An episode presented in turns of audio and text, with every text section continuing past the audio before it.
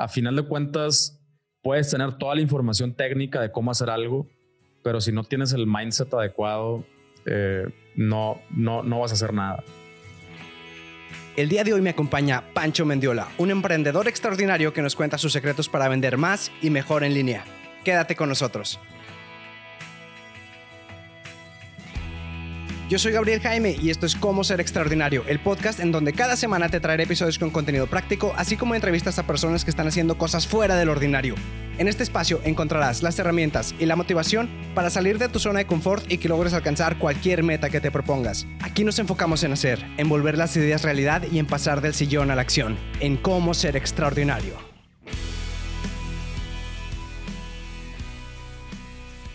Hey, pues bienvenidos a otro episodio de Cómo ser extraordinario. Hoy les traigo un invitado de lujo. Lo que no está de lujo es el audio.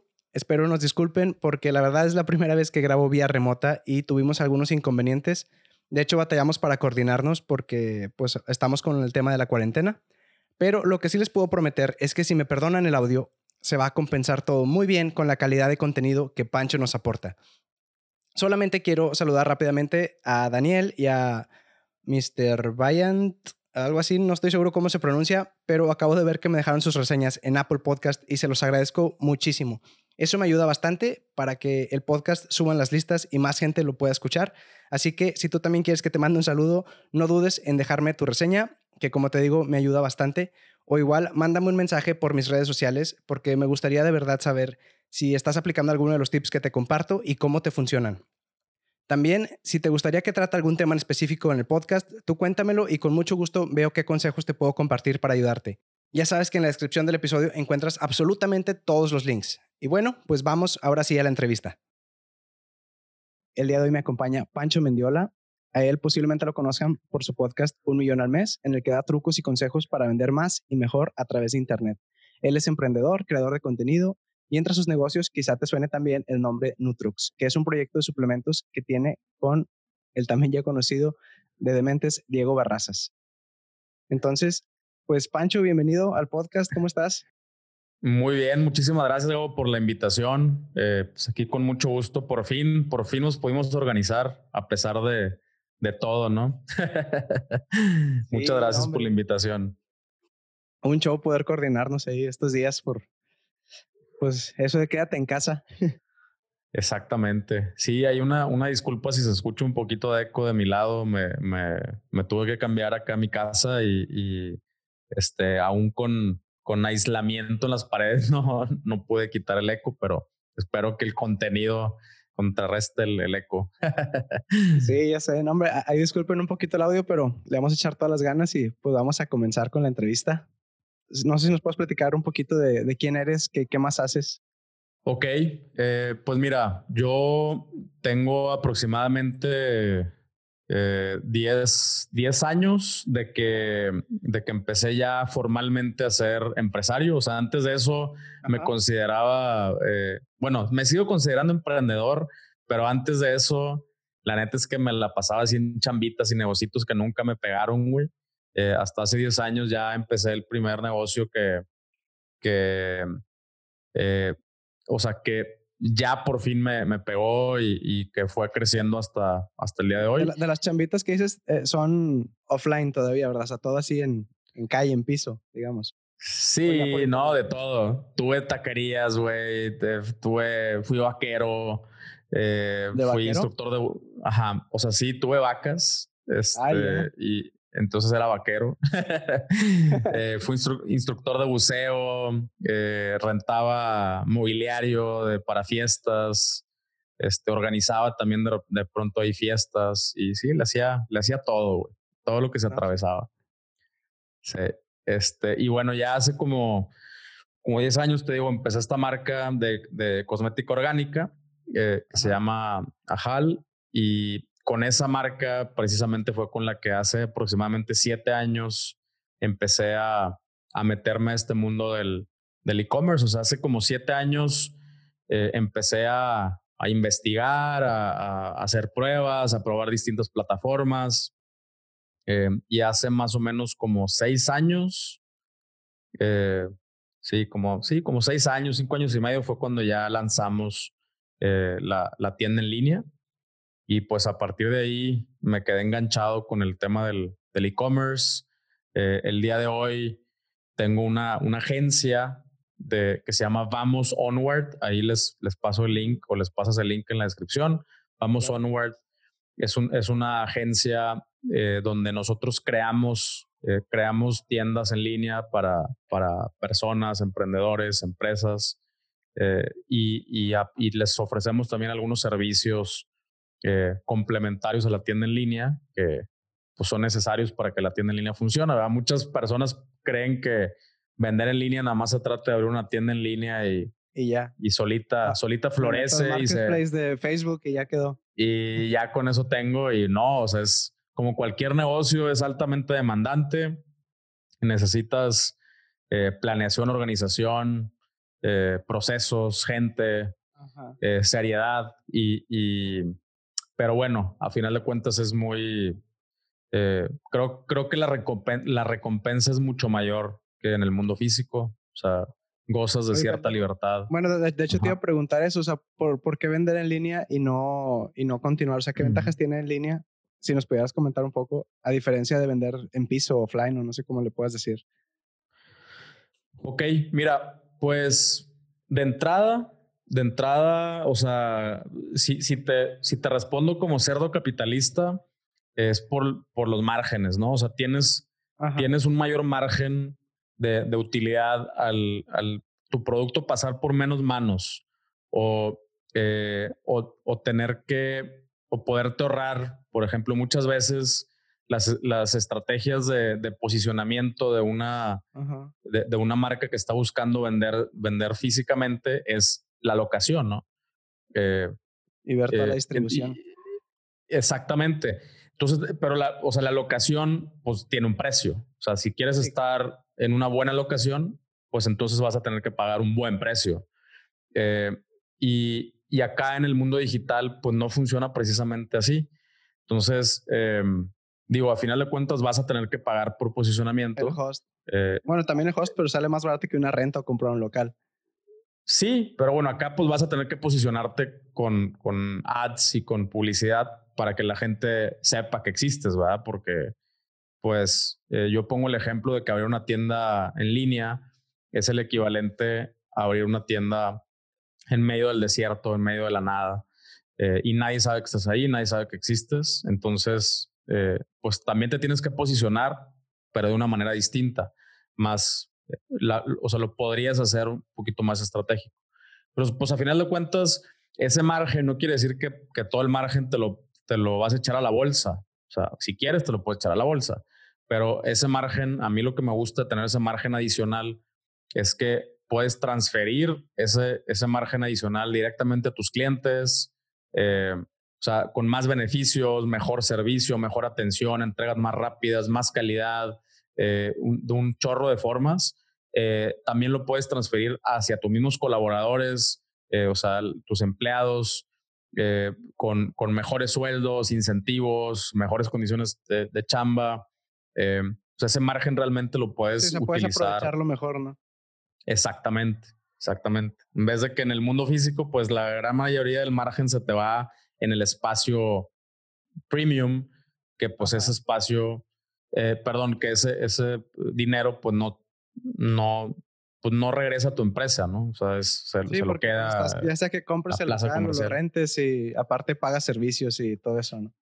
Exactamente. Ahora, la tienda física, sobre todo cuando estás en centros comerciales, eh, te obligan contractualmente a abrir los 365 días del año en los horarios que ellos, ajá, que, ellos manejen. Entonces, eso muchas veces te, te da, eh, te obliga a tener varios turnos en un mismo día eh, y, y, los domingos. Entonces, pues necesitas tener eh, bastantes, bastantes empleados que estén para poder cubrir los horarios. Eh, y eso cuesta. Y deja tú que cueste, güey. El, el, punto es de que pues hay horarios en los que no hay gente.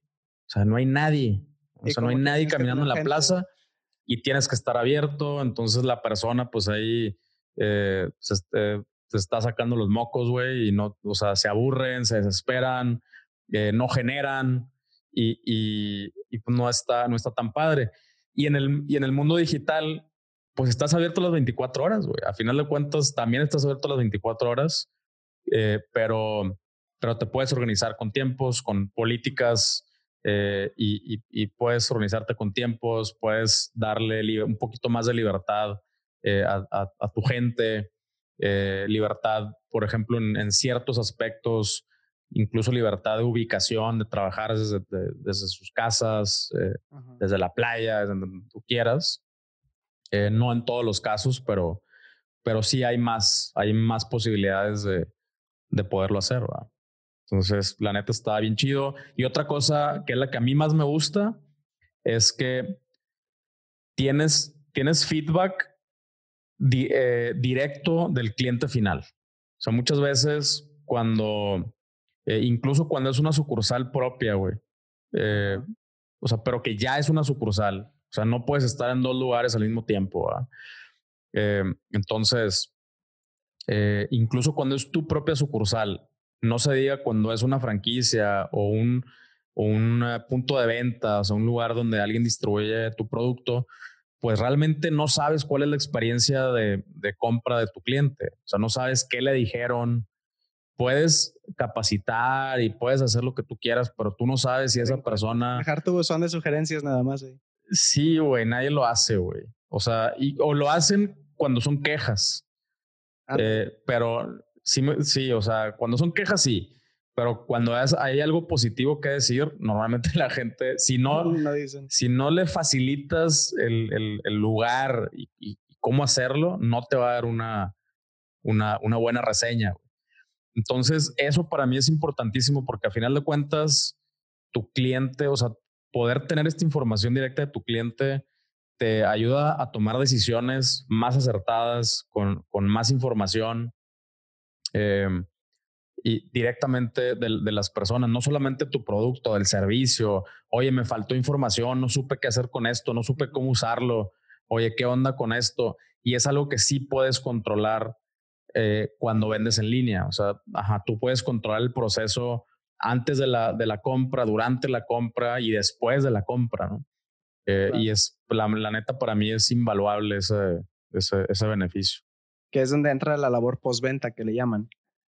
Sí, sí, es, es, es importantísima. Es, es, igual de importante que la, que la captación, porque si, si tu negocio depende de, o sea, si tu empresa o tu negocio dependen de estar constantemente adquiriendo clientes nuevos, eh, vas a fracasar, güey. Ahorita te lo digo. O sea, eh, nosotros debemos de, de, de, apostarle a volverle a vender a un cliente existente. Porque es, ¿Por qué? Estadísticamente 75% más barato. Lo que quiere decir que es 75% más caro. Exactamente y, y ya, no le ya no le tuviste que pagar a Facebook. A lo mejor ya no le tuviste que dar el, descuento de, de, para poderlo ganchar al principio, eh, o sea, el, descuento inicial. Eh, o no le tuviste que pagar comisión a, a, la persona que te lo refirió, al influencer, a la plataforma. Eh, o sea, es, es caro, es caro adquirir clientes. Sí, o sea, ya cuando lo tienes, pues ya te conocen más, a lo mejor es de repente recordarle de que, oye, aquí estoy, hay una promoción o cualquier cosa, pero ya no tienes que estar invirtiéndola cada rato en, oye, mira, me volteé a verme, ¿no? Sí, pero tampoco puedes llegar, tampoco puedes llegar a, un mes después de que te compró, dos meses después que te compró, nada más llegarle otra vez a, a, ofrecerle una promoción y esperar que te compre. Ah, Precisamente es donde entra el, el, el servicio postventa, donde donde les puedes estar mandando información de acuerdo a lo que hayan comprado y luego ya les mandas, les, les, ajá, les caes con la voladora de la siguiente oferta para que vuelvan a comprar. Es como lo que decías ahorita de, que está, la tienda online es como una tienda en el desierto. Entonces, ya cuando tienes al cliente, pues ya, con, ya, tiene un, ya tienes un camino trazado por el que puede ir el cliente, ¿no? Más fácil. A diferencia de que estés haciendo camino para conseguir clientes. Exactamente, exactamente. Sí, o sea, y aparte a esos clientes que ya te compraron, ya los conoces. O sea, ya sabes que compran, ya sabes quiénes son, ya sabes dónde están, ya sabes cómo pagan, ya sabes su opinión. Eh, es todavía mucho más fácil volverles a vender a ellos que ya los conoces que, encontrar nuevos. Entonces, y ese es el pedo, por ejemplo. Exactamente, güey. Ese es el pedo con modelos como el dropshipping que, que se puso de moda y que todo el mundo, ay, sí, dropshipping. Esos modelos no sirven. ¿Decir que es dropshipping para los que no saben? Dropshipping es, esta, este formato que se puso de moda, que ya existía, eh, pero existía de, otras maneras, que es vender, vender algo del cual tú no tienes el inventario y lo, lo envía el productor o el distribuidor. El, el, más común, el que... Tú compras algo y viene de China. Exactamente, ese es el más común, eh, donde, donde el, el, el producto o el productor o el fabricante están en China y entonces acá una persona hace una página, se conecta la página directamente con el, con el productor y, y entonces el productor lo manda directamente cada vez que haya una, cada vez que hay una, una compra, ¿verdad? ¿Cuál es el, el, problema en esos casos? El problema en esos casos es que pues tú no controlas el, el, envío, o sea, tú no controlas cuándo esta persona va a, eh, va a hacer el envío, cómo lo va a hacer, eh, por qué paquetería lo va a hacer. Y, y entonces, regularmente la experiencia de, de, de entrega es muy mala. Y, y, entonces, ¿cómo esperas volverle a vender eh, un producto a una persona que hizo un, que hizo un pedido con, en tu tienda en línea? Ya perdió la confianza. Y se tardó tres meses en llegar, si es que llegó, ¿no? Eh, y, y, no, y durante todo ese proceso no había, o sea, nadie le contestó los correos, habló, hizo llamadas, habló a la paquetería de, o, se metió a la página de la paquetería china y no entendía ni madres, entonces, eh, pero después resulta que se lo entregaron a servicios postales mexicanos, pero ya no tuvieron una guía nueva porque no, no estuvieron conectados, tú ya no sabes cuál es tu guía nueva de, o sea, del servicio, del servicio postal mexicano. O, o, sea, sí, 50%, o sea, es un volado, güey, ¿no? Es, eh, entonces, eh, es, es, una muy mala experiencia de compra. ¿Cómo le haces? ¿Cómo le haces para, para volverle a vender a esa persona? No te va a comprar, güey. O sea, no te va a comprar. Y lo que está, lo que está gacho es que la, la gran mayoría de estas, de estas tiendas o la, eh, que, que venden dropshipping no te avisan, güey. O sea, no te dicen, oye, estamos haciendo dropshipping, por lo tanto, el producto lo va a mandar directamente el productor de China eh, y probablemente se tarda tres meses. Si tú tuvieras esa información, ¿comprarías? Probablemente no. O sea, eh, porque también muchas veces estos productos son productos así como viscerales, ¿no? O sea, es que, puta huevo, está con madre, eches videos acá eh, que, que, ya lo quieres. Sí. Y, y entonces, y, o, o la mejor también, güey, es algo de que, ah, porque me voy a la playa y, y te llegó en invierno, güey. este, sí, sí. O, te llega y, no es nada de lo que esperabas, ¿no? Que ves la ropa ah, que se ve bien chida en línea, exacto, te llega y parece un paracaídas o no sé. Exactamente. Y, y obviamente normalmente estas páginas no te avisan, no te dan información porque si lo hicieran, no comprarías y tampoco tienen eh, formularios de contacto y tampoco tienen reseñas, porque imagínate, güey. O sea, el, la cantidad de reseñas negativas que tendrían. Exactamente. Entonces, eh, es, ese son el, el, la neta es que no lo hagan, por favor, no hagan dropshipping. hay excepciones, sí hay excepciones de cómo hacer un buen eh, dropshipping, pero bueno, estos modelos la neta es que están destinados a fracasar, güey. O sea, que se puede ganar dinero, sí se puede ganar dinero. Definitivamente se puede ganar dinero. Pero imagínate, o sea, estás sacrificando la parte más hermosa, güey, de poder vender en línea. Una, tener una base de datos chida. O sea, de, de, de clientes, güey. De clientes que realmente te están dispuestos a volverte a comprar. Porque no es lo mismo tener una base de datos de alguien que te compró una vez y que en la vida te va a volver a comprar. O peor aún, comprar bases de datos. Ese pedo tampoco funciona. Porque te dan todo eh, y a veces ni les interesa tu producto, ¿no? Mm, sí, güey, no, no, no, es, es, es, es como los que compran fans en, en, no sé, en Facebook, en Facebook. seguidores en Instagram y todo eso, ¿no? O sea, pues ya tienes un montón de likes, pero pues a nadie le interesa lo que tienes. Sí, o son, o tienen 11 años y no tienen tarjeta de crédito y no pueden comprar. O sea, de que, ¿para qué te sirve, la neta? O sea, si estamos hablando de e-commerce, Eh, de hecho, es contraproducente tener seguidores que no sean tus prospectos porque te va a costar más caro eh, invertir en ads y, llegarle a los que sí son tus prospectos, porque porcentualmente, eh, pues son menos, pero aún así les tienes que mandar publicidad a todos. Y si de esos todos tienen 11 años, pues no te sirve nada. Es lo mismo, es lo mismo con las bases de datos de correos. O sea, si, si, no, son si no son personas compatibles o, personas que ya ni siquiera abren ese correo, son correos, eh, no, no te sirve. O sea, no te sirve para nada. Pero entonces, al hacerlo de esta forma, te estás, te estás perdiendo de la parte para mí más chida, una de las cosas más chidas del e-commerce, que es la estadística eh, y, y, no tener que empezar desde cero cada mes, güey que creo que ese es un estrés que tenemos todos los emprendedores y todos los empresarios, que es, ok, ya se va a acabar marzo, en abril empezamos desde cero. O sea, es volver a corretear, volver a, hacer llamadas, volver a prospectar. Este, o sea, es, es un estrés interminable, ¿no?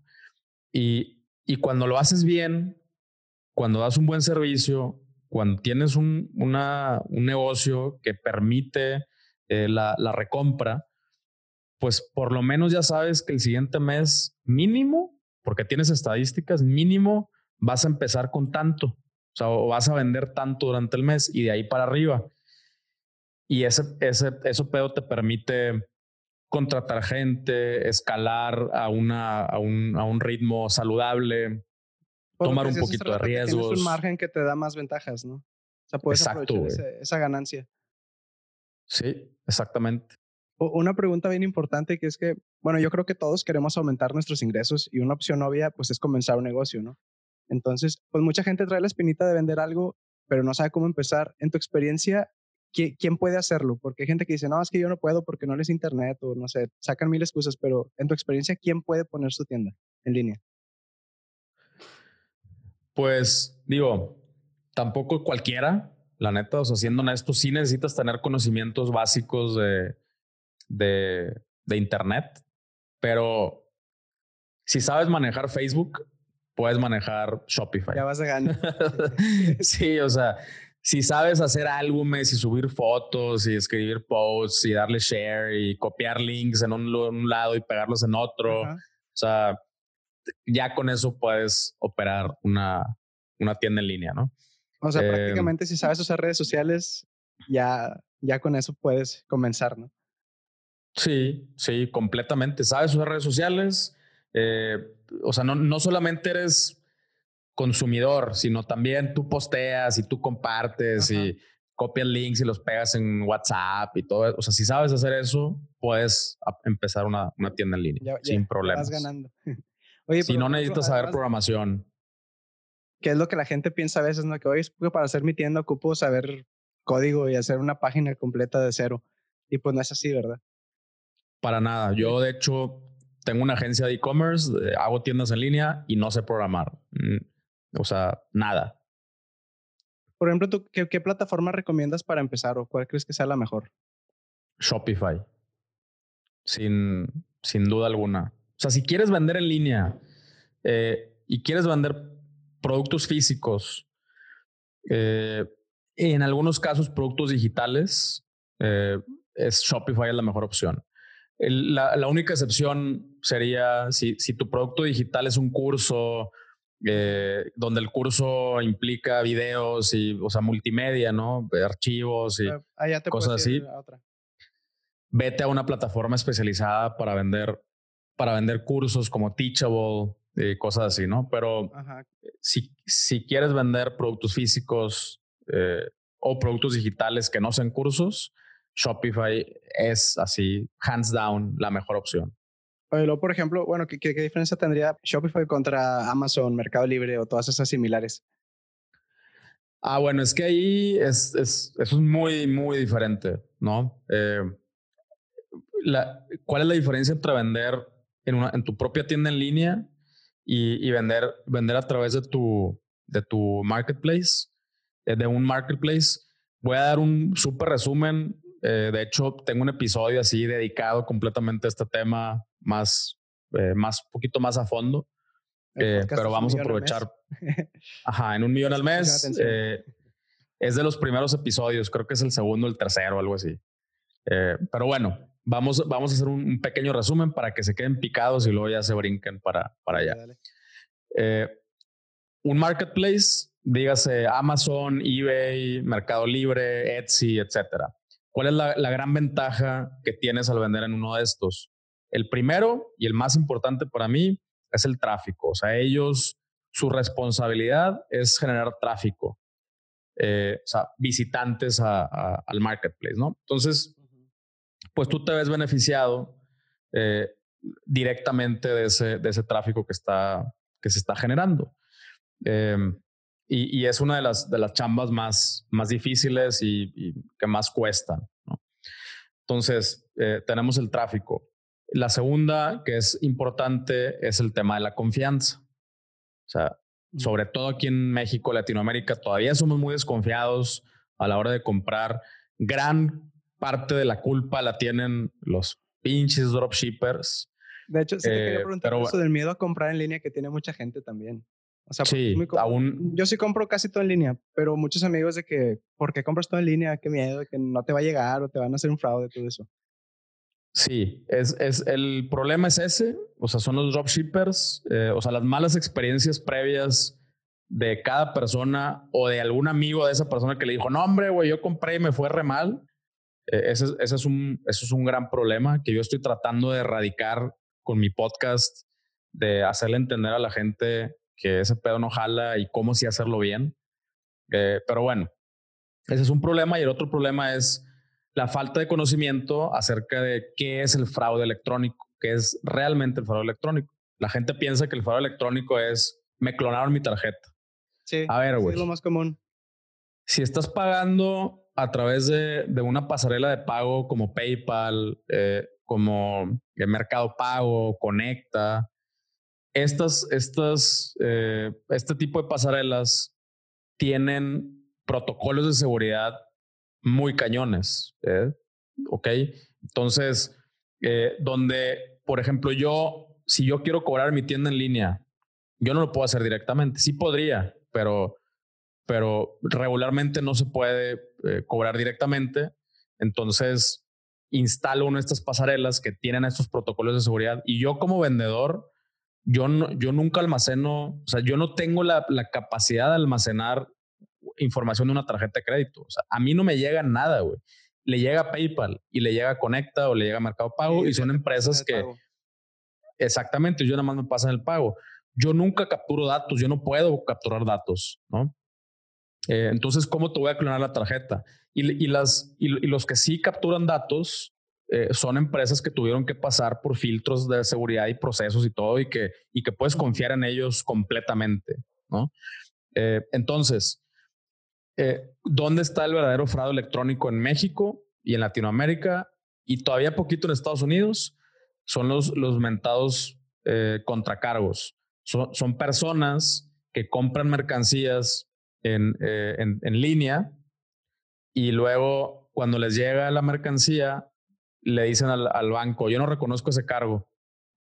Y, y entonces el, el banco eh, protege a, su tarjeta viente y les reembolsa y ellos se quedan con tu mercancía. O sea, realmente el fraude electrónico es en contra de los vendedores. Es del otro lado, güey, exactamente. Y es un pedo todavía. O sea, es, es un problema para nosotros. A nosotros ya nos ha pasado eh, y, y, nos sigue pasando y, y, a clientes míos les sigue pasando. Y es un, es un verdadero problema, ¿no? Pero ese es el verdadero fraude electrónico, no, no al revés. Ya le mandaste el producto y luego, luego cancelan el cargo. Sí. A menos que entres a una página que está súper sketchy, donde no tiene certificado SSL, eh, donde... no tienen candadito arriba en, en el navegador. Exactamente. O que no terminan con HTTPS, o sea, que nada más terminan con HTTP.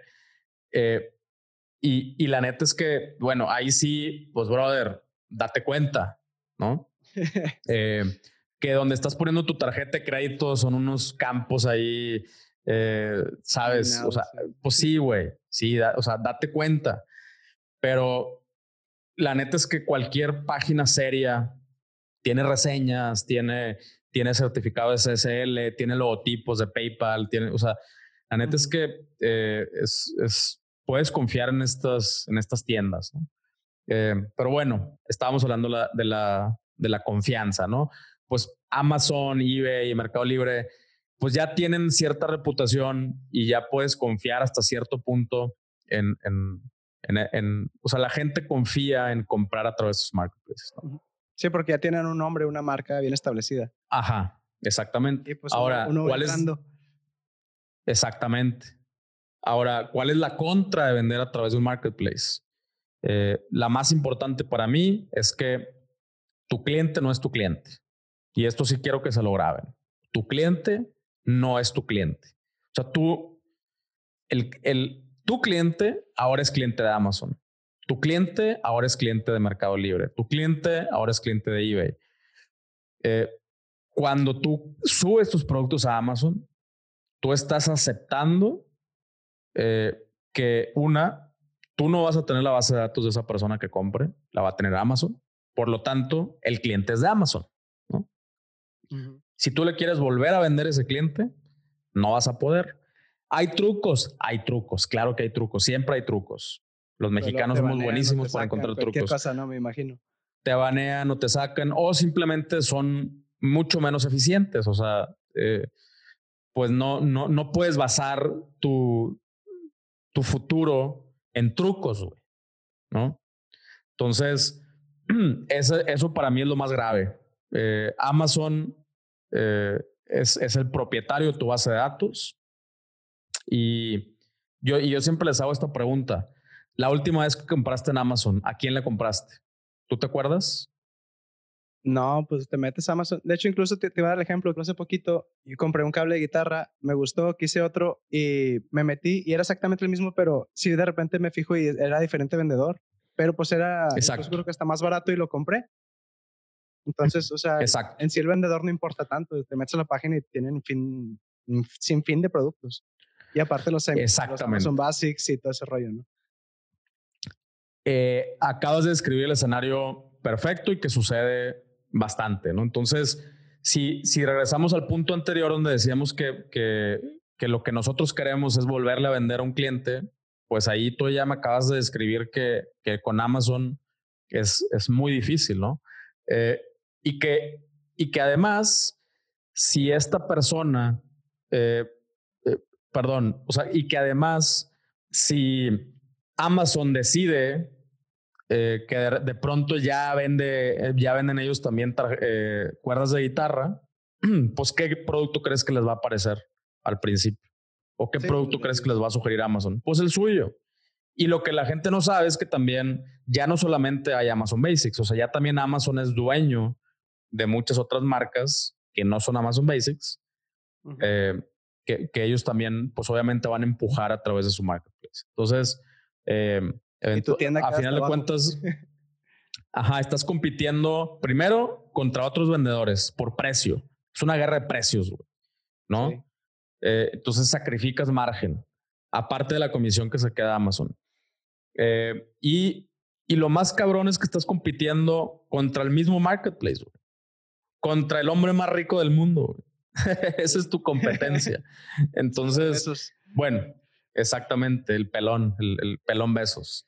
Entonces, eh, el, eh, si nos vamos a los beneficios de, de, la tienda en línea, pues creo que están muy claros. Tú tienes la base de datos, eh, tú tienes tu cliente, tu cliente es tu cliente. tú le puedes dar una atención personalizada, les, puedes hablar por teléfono. contra nadie más. Exactamente, güey. No compites contra nadie más. Eh, eh, eh, les puedes dar una, una, muy buena atención, les puedes enseñar a usar el producto, a darles recetas, a, darle, a darles este seguimiento también importantísimo que mencionamos al principio. Eh, ahora, también tiene sus contras. ¿Cuál es el contra? Ya lo mencionamos. ahora es una tienda, nadie sabe que existes, no tienes tráfico, te tienes que poner a, a conseguir tráfico. ahora, para mí, a final de cuentas, es una inversión. O sea, tú inviertes en contenidos, inviertes en, en, publicidad y eh, esas personas por lo menos se van a convertir, o sea, van a formar parte de tu base de datos. Algunos de ellos te van a comprar. Ok, entonces tú realmente estás invirtiendo en una base de datos. Eh, al, hacer publicidad, estás invirtiendo en una base de datos de personas que por lo menos sabes que les interesa, porque llegaron hasta cierto punto, porque te dejaron el correo, les interesa. No te van a comprar en ese momento, pero a lo mejor les, te van a comprar más adelante. Pero ya tienes a cliente eh, potencial ahí guardado.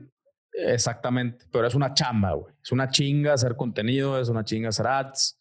Eh, hay, que, hay que ponerse creativos, hay que saber cómo funcionan eh, los ads el día de hoy, el Business Manager, eh, el, o sea, el Facebook Business Manager, las plataformas de Google, hay que saber hacerlo. Y, y, pues sí, tiene sus retos, pero para mí el, el beneficio al final es, es increíblemente mayor. Vale la pena. Exactamente. Oye, luego, por ejemplo, si, bueno, y yo sí, vamos a decir, ok, ya me decidí, quiero poner un producto físico en Shopify, pero ¿cómo, cómo puedo escoger ese producto? ¿Cuáles dirías tú que son, no sé, los puntos más importantes para decir, voy a vender esto? Porque la mayoría de la gente que quiere vender, al menos eh, con lo que yo he platicado con amigos, siempre la primera opción es el dropshipping, que ya dijimos que eso no conviene. O sea, ¿cómo puedo escoger un producto para vender? Mira, yo me fijo en seis factores eh, principalmente a la hora de, escoger un producto. Eh, el primero y el más importante es que el producto eh, tenga el suficiente margen de, utilidad. O sea, por ahí hay que empezar. A ver, puede ser el producto más innovador, más resuelve un problema y todo, pero si no tienes el suficiente margen, no vas a pues, poder crecer. si no va a ser negocio, pues ni para qué empezarlo. Exactamente. Entonces, necesitas tener un buen margen. Eh, para mí, un buen margen es de por lo menos el 60%.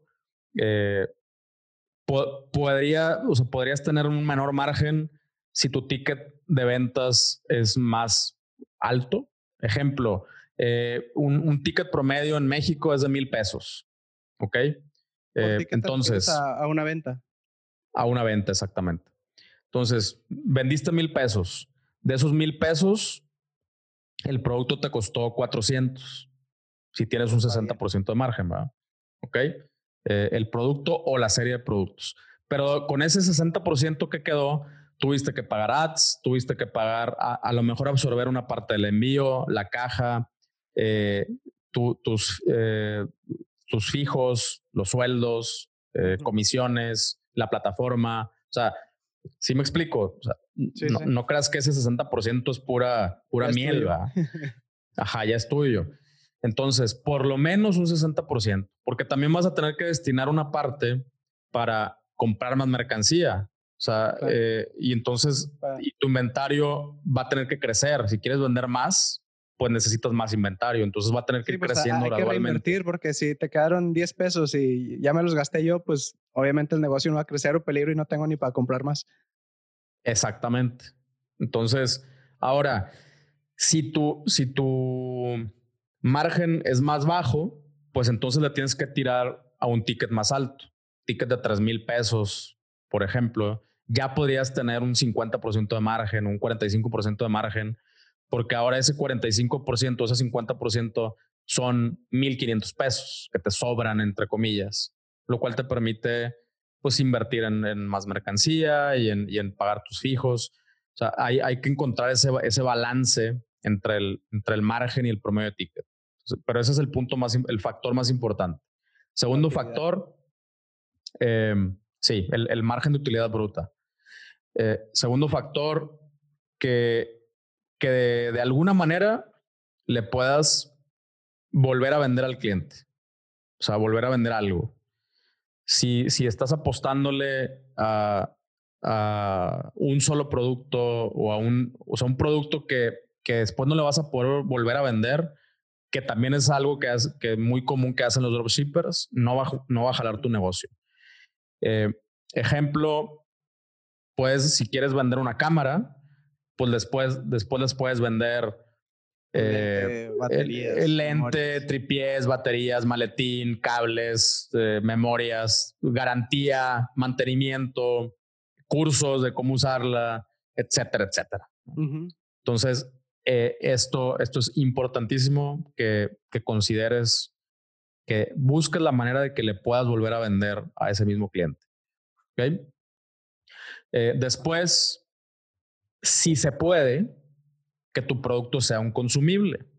O sea, que el producto se acabe, se gaste, como dicen en Yucatán. Eh, ejemplo, pues, Nutrox. Pues el caso de Nutrox, ándale. El caso de Nutrox es un consumible, pero mucha gente piensa que solamente los consumibles aplican para, para algo que te puedes comer o te puedes tomar, eh, pero realmente no. O sea, también o algo que te puedes fumar. Eh, pero también aplica, también aplica, por ejemplo, para eh, un, curso en línea. Pues, te lo acabas, o sea, lo consumes, te lo acabas y, ya se acabó ese lo van a volver a ver. Ajá, un libro, pues ya te lo acabaste, güey. O sea, ya se acabó. Rara vez lo vuelves a, leer. Y, así hay, hay, o incluso, por ejemplo, los güeyes de Apple son muy buenos para, para eh, hacer una publicidad que pareciera que los productos son consumibles. Ya salió el iPhone 12, el 11 ya es inservible, ya no sirve. cambiarlo ya. ya. se acabó, sí. Ya no, ya no, ya no funciona, ¿no? Entonces, también, pues con ciertas eh, dotes de mercadotecnia y de creatividad, puedes eh, lograr que un producto eh, sea o se asemeje a algo, algo consumible, ¿no? Actualizaciones, eh, innovación, etcétera, etcétera. Entonces, llevamos tres, que tenga un margen, pueda repetir la venta y si se puede, que sea consumible. Que sea consumible. no es necesario. O sea, por lo menos que tengas una de las dos, güey. O que se pueda, o que pueda repetir la venta con otros productos, con un ecosistema, con productos relacionados, o que sea consumible. Una de esas dos. Y ya después, pues ya viene lo demás, güey. Oye, que es, va a un nicho, a un nicho eh, específico. Wow, qué chido, güey. Si, si, logras tener todos los demás anteriores y aparte encontrar un nicho específico al cual venderle, qué padre. O lo que tú quieras, gamers. Sí, güey, lo que tú quieras. Personas que les gusta Hello Kitty, güey, si quieres, no sé. Sí, sí. Em, y luego, el producto resuelve un problema también, güey, qué, qué, buena onda, qué padre. O sea, eh, no es lo más importante, pero si lo tienes, qué chido. Y muchas veces este, este resolver un problema, la gente se va súper filosófica, güey. O sea, de que resuelve la hambruna. No, güey, o sea, a veces digo, qué chido si lo puedes lograr, ¿verdad? Pero muchas veces resolver el problema eh, puede decir, oye, güey, es que en México no lo venden. Y si lo pido a Estados Unidos o si lo pido a China, me va a tardar tres meses. Pues, entonces yo traigo, me traigo un inventario y ya lo tengo aquí en México y te va a llegar en dos días. Entonces ya resuelvo ese problema. O, de plano no se consigue en, México. O de plano em, es, es, muy caro traerlo, o sea, traer un solo producto de estos a México. O si, si lo compro aquí, nadie me da el servicio y nadie me da atención y nadie me explica cómo usarlo en español, güey. Es otro problema. Entonces, hay muchas formas de resolver problemas que no necesariamente tienen que ser así calentamiento global y cosas así, ¿verdad? Coronavirus y la madre. Pero bueno. Eh, y al final, pues que es un producto innovador. Ok, pues, toda madre, güey. Si tienes todo lo demás y aparte estás innovando, eh, para mí, por ejemplo, es más importante el día de hoy innovar en, en la experiencia de compra, en el servicio, en la entrega, que en el producto como tal, ¿no? Eh, pero bueno, si aparte tienes un producto innovador, y si te fijas, estos tres últimos que, que no me emocionan tanto, son los que normalmente el gurú te dice, güey, o sea, es que, si te quieres hacer millonario, necesitas un producto innovador, este es un producto que resuelve un problema y un producto de nicho. Sí, güey, todo lo demás que no está tan sexy, pero es necesario, que pedo, güey. Para mí es más importante eso que no está tan sexy. Eh, y, y, y, luego, si además puedes tener esos tres factores, pues chido. Pero, pues, pues sí, yo creo básicamente. Que más o menos lo en, orden de importancia, ¿no? del margen de utilidad. Sí, de hecho. volver a vender o que sea consumible, nicho, que se resuelva un problema y que sea innovador. De hecho, creo que normalmente, lo, como dices, los gurús se van al revés. Es primero que es innovador, sí o no. Ok, resuelve un problema y es de nicho, que es, consumible, o sea, se van al revés. Sí. Y luego se quedan Sí, porque normalmente esos gurús.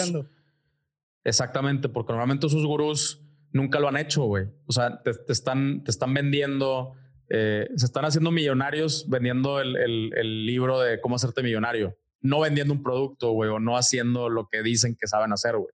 Entonces, eh, la neta es que no jala, güey. Hay que, a, veces lo, lo, que no está tan sexy es lo que realmente funciona y es lo que yo les trato de, de compartir, güey. Oye, luego, si yo ya tengo, vamos a decir, ok, ya entré a Shopify, ya tengo mi producto, ahorita decías Hello Kitty, no sé, voy a vender, no sé, borradores de Hello Kitty.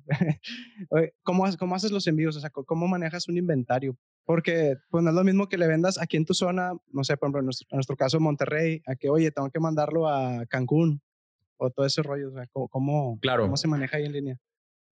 Mira, hay, varios servicios de, de logística eh, que son se les llama, formalmente se les llama agregadoras de, de servicios de logística. Ellos lo que hacen es em, compran o hacen contratos con, con las principales paqueterías en México o compran en, grandes volúmenes guías prepagadas y, y a ti te las revenden.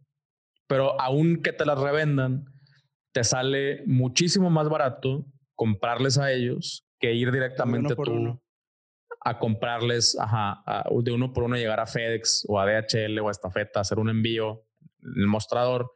Y aparte lo chido es de que estas empresas te ofrecen la integración con Shopify y con WordPress y con varias plataformas, ¿verdad? Pero bueno, Shopify yo me uso Shopify. maneja como, como WordPress, como plugins y cosas parecidas. Sí. O ya tiene todo Pero mejor.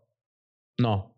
Tiene más cosas incluidas, sí, pero aparte el ecosistema de plugins tiene más tiempo, güey, está más maduro. O sea, Shopify, para los que no sepan, eh, WordPress nació como una plataforma de blogging. O sea, para la gente que quiere hacer blogs. Para vender también. Y ahora ya puedes vender. Eh, ah. tiene, un, tiene un plugin que se llama WooCommerce, que se lo conectas a esta plataforma de blogging. Bueno, al mismo tiempo nació, o sea, al mismo tiempo que WordPress nació para hacer blogs, Shopify nació para hacer e-commerce. Y, y, después Shopify incorporó eh, un espacio para hacer blogs. Entonces, WordPress tiene más tiempo haciendo blogs, Shopify tiene más tiempo haciendo eh, e-commerce. El ecosistema está más maduro. Mm, sí, exactamente. Si quieres, o sea, si te quieres enfocar en, en, contenido y así, eh, te vas por WooCommerce. Pero si quieres vender en línea, o sea, si quieres que, que la gente compre, es, es Shopify. O sea, indudablemente. ¿vale? Y, también a Shopify le puedes agregar contenido. O sea, puedes ahí tener tu blog, puedes agregar videos, eh, puedes hacer un chorro de cosas. Eh, pero bueno, entonces estos plugins se conectan con Shopify. Eh, estas agregadoras se conectan con Shopify y ya no tienes que pasar a mano la dirección y el nombre y el teléfono. O sea, ya, ya se hace, se hace todo como integrado. ¿no? Pero sí, hay, hay un chorro de opciones en, en México. Eh, si quieres, te paso una lista y, y de, de, algunas que he utilizado y ya se los, se los pones tú ahí en, un, en links. Sí, claro. Va. Va. Oye, bueno, pasando aquí a, a, otra sección de preguntas, ¿cuál crees que haya sido tu reto más grande en, en esto de vender en línea? Eh, el reto más grande de, de vender en línea pues yo creo que sí es el, es el arranque, güey. Es el arranque, es el empezar a generar tracción. O sea, obviamente abres tu tienda y, y pues hay bien poquitas visitas y te le quedas viendo y, y, no pasa nada. Pero pues tienes que hacer que pase, ¿no? Tienes que estar constantemente eh, siendo creativo y, haciendo eh, contenido y publicidad y ver qué es lo que a la gente le interesa. Eh, pero pues es la parte más difícil de arrancar. En mi caso en particular. ¿no? Sí, en mi caso en particular es que nadie más lo estaba haciendo, güey. Entonces yo no tenía muchas referencias aquí en México eh, o güeyes que me pudieran aconsejar y pues me tenía que ir a Estados Unidos. Por eso de repente me tiran carrilla que porque pocheo, porque yo todo esto lo, lo aprendí en inglés, güey. O sea, y, y, hay, y, hay, cosas que todavía no se traducen literalmente a, al español eh, el concepto no significa lo mismo en inglés y en español y, pierdes un chorro de contexto, güey. Eh, pero, pero pues ahorita afortunadamente ya, ya hay más información, ya hay más personas eh, haciendo contenido, no nada más yo, hay más personas haciendo contenido en español que nos pueden ayudar. Pero pues sí, creo que el, arranque como en cualquier cosa es, es, lo, más, es lo más complicado.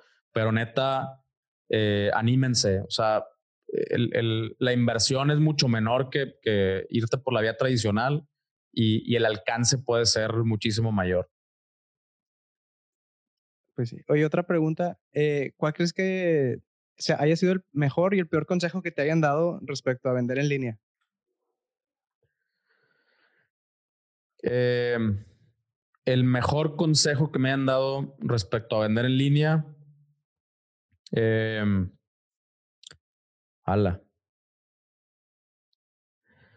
pues creo yo que, que simplificar, o sea, siempre, siempre buscar simplificar las cosas, eh, siempre, o sea, no, no, no ponerle nada a la tienda eh, en, en cuanto a catálogo de productos, información y todo que no sea necesaria. No, nunca ponerle cosas de más, al revés, güey, simplificar. Si la persona ya ya llegó a tu tienda, es, eh, es porque ya, ya vio contenido antes, ya sabe más o menos de qué se trata. No le tienes que volver a explicar toda la historia una vez en tu, en tu página. Eh, no pongas el camino a la compra, ¿no? Exactamente, voy a darle la información que necesita para, para que se atreva a comprar, darle confianza, transmitirle confianza. Eh, simplifícale la, la navegación. Eh, es eso, ese es el, el, mejor consejo creo que, que me han dado. Em, y el peor consejo que me han dado es, eh, pues, todavía no estamos listos en México para este pedo. ¿no? O sea, eh, pues que todavía no va a funcionar. Solo casi, ¿no? Sí, y no es cierto. O sea, yo empecé cuando no estábamos listos. O sea, definitivamente no estábamos listos porque me tocó hacer un chorro de cosas a mano y yo, yo programar, bueno, no, no yo programar, yo hacer conexiones, eh, que entre FedEx y un plugin con Shopify y andar correteando gente para que las cosas sucedieran. Eh, y, y aún así todavía hay gente que piensa que no están listos o que no estamos listos. Claro que, o sea, claro que hay muchas cosas todavía que, se, que, van a mejorar y que se pueden mejorar, pero eh, lo peor que puedes hacer es, es esperarte y y, o sea, seguir, seguir esperando a que todo esté perfecto. Cuando todo esté perfecto, ya estás fuera. O sea, porque ya hay otras miles de personas y de marcas haciéndolo. Eh, si tuvieras que elegir la lección más importante que has aprendido en tu experiencia, ¿cuál sería?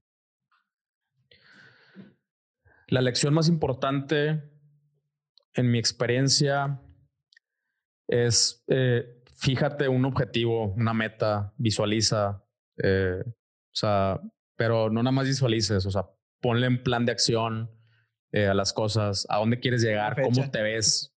Ajá, ponle fecha a todo, cuantifica. Eh, o sea, algo, algo que, que, que hago yo mucho es, me imagino en ese escenario, o sea, me imagino como que ya estoy viviendo eso que quiero estar viviendo, qué, qué estoy manejando, qué, dónde vivo, eh, cómo, cómo me he visto, cómo viajo. Eh, y, y, luego de ahí, de esa, de esa visualización, eh, me voy hacia atrás y empiezo a chambear hacia esa, hacia esa meta, o sea, una, una planeación acerca de eso. No hay nada mejor, la neta, que, que planear bien, dar estructura, siempre como quiera mantenerte flexible, pero tener una, una estructura suficiente para todos los días despertarte y ya saber qué hacer, aún siendo emprendedor, porque ese es uno de los pedos del, emprendedor, una de las frustraciones más grandes del emprendedor. Te despiertas y dices, puta madre, ¿qué hago hoy, güey? ¿Por dónde empiezo? Bueno, si planeas, te despiertas todos los días y ya sabes qué hacer. Y pues nada más le sigues y le sigues y le sigues y le sigues y le sigues. Que se haga hábito, la acción. Exactamente. pensar, ¿verdad? Exactamente. Oye, oye, Pancho, si pudieras cambiar algo en tu entorno, ciudad, país, ¿qué sería? Si pudiera, pues es, creo yo que es algo de lo que estoy haciendo. O sea, eh, sería mejorar el ecosistema de, comercio electrónico. Creo que es algo que nos puede beneficiar como país, eh, como, sociedad. Se puede beneficiar increíblemente a la economía. Eh, ahorita con todo esto que estamos viviendo de, del, eh, pues del virus y de esta madre y las fronteras y todo. O sea, México, deja tú, güey. O sea, México puede ser una, una potencia así como, lo, como el día de hoy lo es China y la India, que eh, le apostaron al e-commerce. O sea, y, el día de hoy son los proveedores del mundo. Eh, China de, de, productos, India de software y, y, y, el día de hoy son potencias, güey. Y empezaron apenas hace 10 años, ¿ok? Entonces, si nosotros empezamos, pues en 10 años, tanto nosotros como nuestros hijos van a empezar a ver eh, esta, los frutos. Eh, los frutos de, de, que realmente nosotros nos pongamos las pilas como país. Pero primero tenemos que creer en el e-commerce internamente y atrevernos a comprar y experimentar y ver que no hay pedo, que no pasa nada, que es una, que en muchos casos es mucho mejor. Eh, y, y, y, bueno, pues eso es lo que, lo que quiero cambiar y lo que estoy intentando cambiar. Quitarnos el estigma ese que decías ahorita de que es que no estamos listos, pues si no lo intentamos, no, no empezamos, nunca vamos a estar listos. Exactamente. Pues sí, la verdad sí, sí suena muy importante. Es muy importante que, que empecemos a tomar acción porque, como, pues sí, simplemente si no empezamos nunca vamos a estar listos. Pancho, la, que sigue es, si pudieras tener un superpoder, ¿cuál sería y por qué? Si pudiera tener un superpoder, ¿cuál sería y por qué? Eh, ala, pues creo que me, me gustaría tener la, la capacidad de, de, teletransportarme. Este, me, me gusta mucho para hacer las entregas yo y para, para saber qué está pasando en, en, otras partes del mundo y ver cómo puedo traer ese, ese conocimiento a, a, a México, ¿no? Este, eh, creo, creo que es una, es una forma de viajar en el tiempo y no, no creo que me encantaría viajar en el tiempo creo que sería muy estresante saber el futuro o tratar de intentar cambiar el pasado. Eh, pero si, si puedes teletransportarte y te, teletransportas a Japón, viajas en el tiempo de alguna manera. O sea, estás, puedes ver qué es lo que están haciendo ellos y que después podemos hacer aquí en México. Eh, y, y es lo mismo. Sí, exacto. Así es. Eh, bueno, en tu tiempo también, pues con el podcast, eh, ¿cuál ha sido la mejor pregunta que te han hecho, te podrían hacer o que has hecho? La, la mejor pregunta que me han hecho o me podrían hacer. Pues creo yo que todo lo que tenga que ver acerca de, de la de del funcionamiento de la mente, o sea, de, sí, o sea, como el mindset, temas de mindset. Eh, a final de cuentas, puedes tener toda la información técnica de cómo hacer algo, pero si no tienes el mindset adecuado, eh, no, no, no vas a hacer nada. O lo vas a hacer a una escala muy pedorra. Eh, y, son temas que me encantan. Sí, estoy muy de acuerdo. Puedes tener toda la información, pero pues como decían de que mucha gente dice, el conocimiento es poder, pues es poder en potencia. Es en potencia. Totalmente de acuerdo. Así es. Pancho, una recomendación que pudieras darnos para leer, ver, escuchar, para seguir aprendiendo más del tema, además de que les recomiendo el podcast de Un Millón al Mes, ¿qué más podemos consumir? Pues eh, definitivamente el, le recomiendo un chorro el, el, podcast de, de Dementes. Eh, creo que ahí entran mucho precisamente en el, en el mundo del, del, del mindset, este, la neta es que consumo muchos podcasts en general. Está eh, el, de, el, de, mi amigo Rubén Gallardo, ah, eh, que, que, se llama ajá, eh, Aprendamos Marketing, Emprendedor de Alto Impacto. Bueno, Aprendamos Marketing está en YouTube. Él da mucha información acerca de, del mundo de los, de los ads y de las estrategias de, digitales. Tiene cursos también. Eh, Alan Valdés, eh, mi, mi, compadre de Google, Google Ads, le sabe un chorro a Google Ads, SEO, eh, YouTube Ads y todo ese, asunto. También búsquenlo. pues sí, con esos tienes, güey. La neta. Sí, pues ya con ese contenido que has subido, ya con eso tienes para cuarentena y más. Exactamente. Oye, Pancho, pues ya para ir terminando, ¿qué proyectos tienes ahorita en puerta? ¿Qué sigue? Fíjate que eh, arranqué un, una, un, un, curso en línea con Diego Barrazas de Dementes. lo, lo pueden encontrar ahí en, en, en, en OnSchool en Teachable, donde les vamos a ayudar a arrancar su, su tienda en línea. ahorita está en oferta, de hecho, el, el eh, por pre-lanzamiento. se va a lanzar ya oficialmente en, en abril. Entonces todavía alcanzan el precio de, de pre-lanzamiento. Eh, ese, ese proyecto creo que está bastante chido. Sí. Nice. Entonces, pues si se acaban picados, ahí ya tienen un curso para ahora sí meterle de lleno. Sí, y todavía aprovechen porque todavía está en oferta. Pancho, ¿dónde te podemos encontrar si queremos saber más de ti? un millón al mes en Instagram.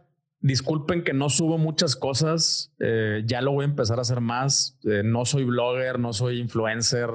Eh, chambeo todo el día y tengo dos hijos, pero ahí, ahí es donde pueden encontrarme.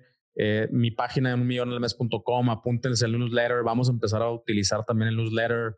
Síganme, suscríbanse en YouTube, suscríbanse en, en Spotify o en Apple Podcasts y, ahí es donde vamos a estar haciendo todo. Eh, estoy empezando también una cuenta de Patreon, eh, pero bueno, si se, si se meten a mi página unionalmes.com, se pueden apuntar. Cada 15 días tengo webinars gratis de preguntas y respuestas.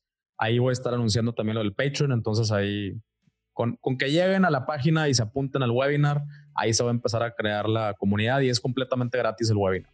Ok, entonces el día primero de abril tienes webinar. ¿En dónde se pueden registrar? ¿En la página Un Millón al Mes? En unmillonalmes.com es lo primero que van a ver. Bueno, Pancho, pues muchísimas gracias por la entrevista, por ese tiempo que nos diste. No, me al contrario, gracias y nos vemos. Y eso es todo por hoy. Si el episodio te gustó, no olvides dejarme tu manita arriba y de compartirlo con todos tus amigos para llegar a más personas. Suscríbete si no lo has hecho para que no te pierdas de absolutamente nada y hasta la próxima. Chao.